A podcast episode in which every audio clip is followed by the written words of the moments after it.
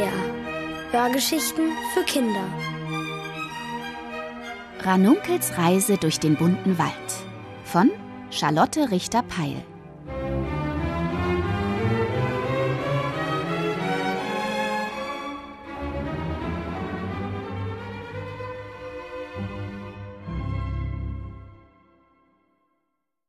Ringelnatter Mildred verrät ihr Geheimnis. Kugelbauch. Das ist das Wort, das mir durch den Kopf spukt, während ich auf Jules Rücken durch den bunten Wald zuckele. Wenn ich außerdem noch an Egon den Waldgeist denke, spüre ich ein Prickeln im Nacken, dann kriecht die Angst in mir hoch. Falls nämlich mein Kugelbauch bis morgen nicht verschwindet, droht mir ein Unheil, groß und finster, dann verbannt mich Egon aus dem Wald. Gegen Mittag bin ich völlig erschöpft von meiner Angst und bitte meine Maus um eine Rast.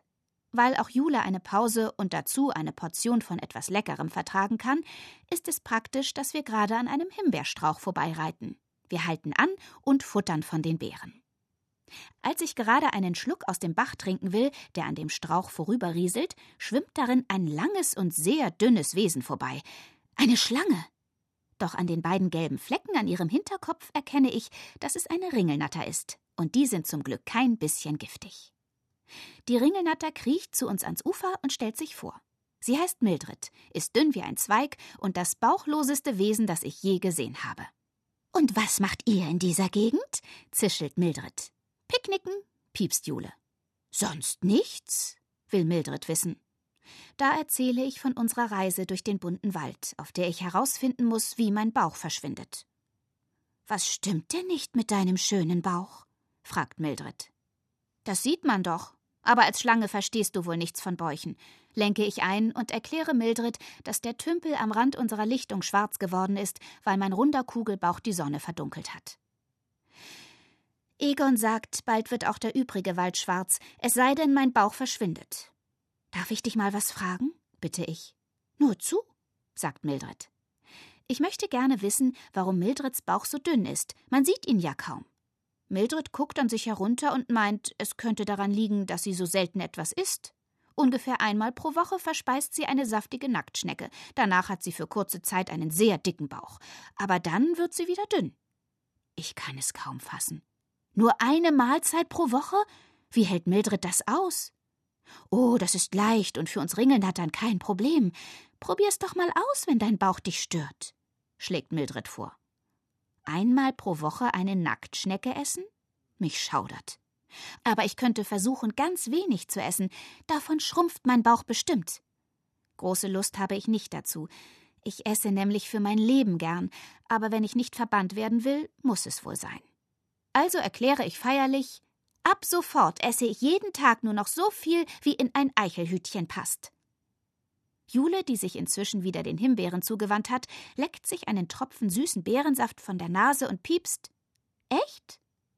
Echt, sage ich, obwohl ich gern noch eine Beere essen würde. Ich schaue mit wässrigem Mund zu, wie Jule in die nächste Beere beißt. Als sie meinen Blick bemerkt, lässt sie die Beere fallen und sagt, die schmeckt überhaupt kein bisschen gut. Ich sehe meiner Maus an der Nasenspitze an, dass sie lügt. Friss nur weiter, mir macht das nichts aus, behaupte ich, aber Jule meint, wir sollten uns lieber auf den Heimweg machen. Ich glaube, sie sagt das vor allem, damit ich von den Bären wegkomme. Das finde ich sehr lieb von ihr. Mildred wackelt zum Abschied mit ihrer Schwanzspitze und taucht zurück in den Bach, während Jule und ich uns auf den Heimweg machen. Doch während wir nach Hause reiten, passiert etwas Komisches. Die ganze Zeit muss ich an Grassamenpfannkuchen in Himbeertunke denken und daran, wie gern ich jetzt ganz viel davon essen würde. Plötzlich bleibt Jule stehen, dreht ihre Ohren aufmerksam in alle Richtungen und flüstert: Hörst du das? Hier knurrt irgendwo ein Wolf. Nein, das ist mein Magen, seufze ich. Oha, sagt Jule und trippelt weiter. Ihr runder Fellbauch ist weich wie Blütenstaub und warm wie ein Sonnenstrahl an meinen Beinen.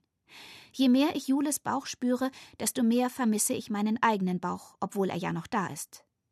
Vor mir breiten sich trübe Tage aus. Wie viel Pfannkuchen in Himbeertunke passt wohl in ein Eichelhütchen? Ich wette nicht einmal ein halber Bissen. Das Herz wird mir schwer. Wie soll ich das überstehen? Und was wird aus meinem Bauchtanz, wenn mein Bauch verschwunden ist? Vor lauter Sorgen kann ich mich nicht einmal freuen, als die Lichtung der tausend Tautropfen in Sicht kommt und die anderen zwölf Elfen uns entgegenwinken. Jule rennt los und schießt wie ein Kugelblitz auf Lilabell, Hyazinth und die alte Eidechse Elvira zu, die mir zu der Reise durch den bunten Wald geraten hat. Vor ihren Fußspitzen bleibt sie stehen. Als ich von Jules Rücken rutsche, spüre ich das Loch in meinem Magen. Ich glaube, dein Kugelbauch ist schon ein bisschen kleiner geworden. Bestimmt bist du jetzt viel glücklicher, sagt Lilabell. Und das ist am schlimmsten. Alle glauben, ohne Kugelbauch würde es mir besser gehen. Tut es aber nicht. Ich mag meinen Kugelbauch und ich hasse es, wie mein Magen knurrt und ich die ganze Zeit ans Essen denken muss, seit ich nichts mehr essen darf. Natürlich wollen alle hören, was ich im bunten Wald erlebt habe. Ich erzähle Ihnen von der Grille Caruso, von Herrn Müller, dem Weberknecht und der Ringelnatter Mildred. Aber dann sage ich, dass ich müde bin und mache mich auf den Weg zu meiner Hängematte. Jule trippelt mir nach. Gehst du ohne Abendbrot zu Bett? fragt sie. Das macht mir nichts aus. Ich bin sowieso nicht hungrig. Und jetzt lass mich in Ruhe, knurre ich und spüre, wie die schlechte Laune ihre kleinen Krallen in meinen Magen bohrt. Mit immer längeren Schritten laufe ich zu meiner Hängematte. Hinter mir piepst Jule. Morgen überlege ich mir ein Rezept gegen deinen Hunger. Dann kriegst du wieder gute Laune. Das ist ja sonst nicht auszuhalten mit dir. Ach, Jule, sage ich und bleibe stehen. Plötzlich würde ich am liebsten weinen.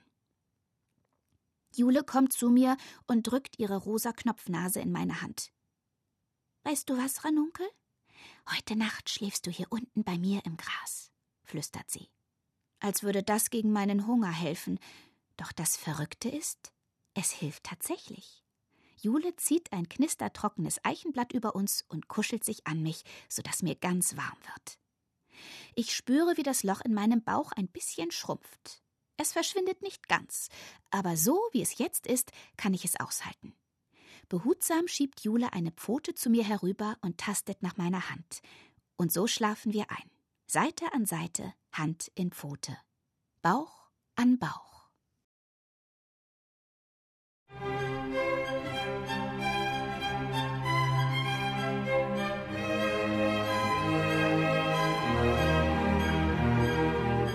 Ihr hörtet Ranunkels Reise durch den bunten Wald von Charlotte Richter-Peil.